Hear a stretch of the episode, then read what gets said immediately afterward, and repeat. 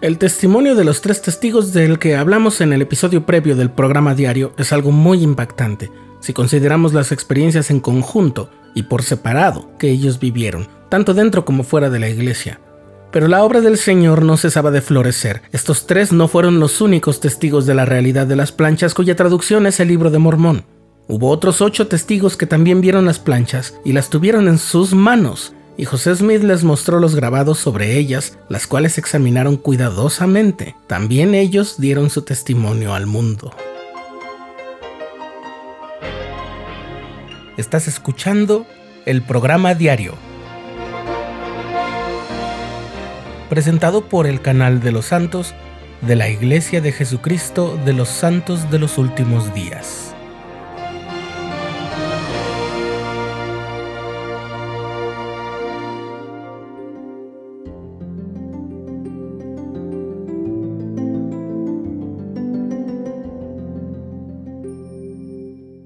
Hacia el final del segundo libro de Nefi, es decir, cuando está por dar término a su relato, aparece esta profecía. El Señor Dios procederá a sacar a luz las palabras del libro, y en la boca de cuantos testigos a él le plazca establecerá su palabra. Además del profeta José Smith y de los tres testigos, el Señor escogió también a ocho testigos más para que vieran las planchas. El testimonio de ellos también está incluido en las páginas iniciales del libro de Mormón. A José Smith se le permitió mostrarles las planchas cerca de la casa de los Smith en Manchester cuando él estaba haciendo los arreglos para la publicación del libro. Los ocho testigos testificaron que habían tomado entre sus manos las planchas, que las habían sopesado y que habían visto los grabados en las hojas individuales. Christian, Jacob, Peter y John eran los hermanos de David Whitmer. Sus padres, Mary y Peter, Tuvieron además tres hijas mujeres. Una de ellas, Elizabeth Ann, se casó con Oliver Cowdery. La segunda, Nancy, falleció cuando tenía apenas unos meses de edad. Y la tercera, Catherine, se casó con Hiram Page, un médico que ejercía de manera itinerante hasta que conoció a Catherine y se estableció en la propiedad de su suegro. Aunque Peter Whitmer, el padre, no fue testigo de las planchas, sí lo fueron sus cinco hijos varones y sus dos yernos. Los tres restantes testigos son Joseph Smith, padre, y sus hijos Hiram y Samuel Harrison Smith, hermanos del profeta. Con el paso del tiempo, los Whitmer y Hiram Page siguieron a David cuando abandonó la iglesia. Por su parte, Joseph Smith, padre, fue llamado como el primer patriarca de la iglesia en 1833 y cuatro años más tarde fue consejero asistente de la primera presidencia. Murió en 1839 en Nauvoo tras bendecir a toda su familia y ordenar a su hijo Hiram como patriarca de la iglesia.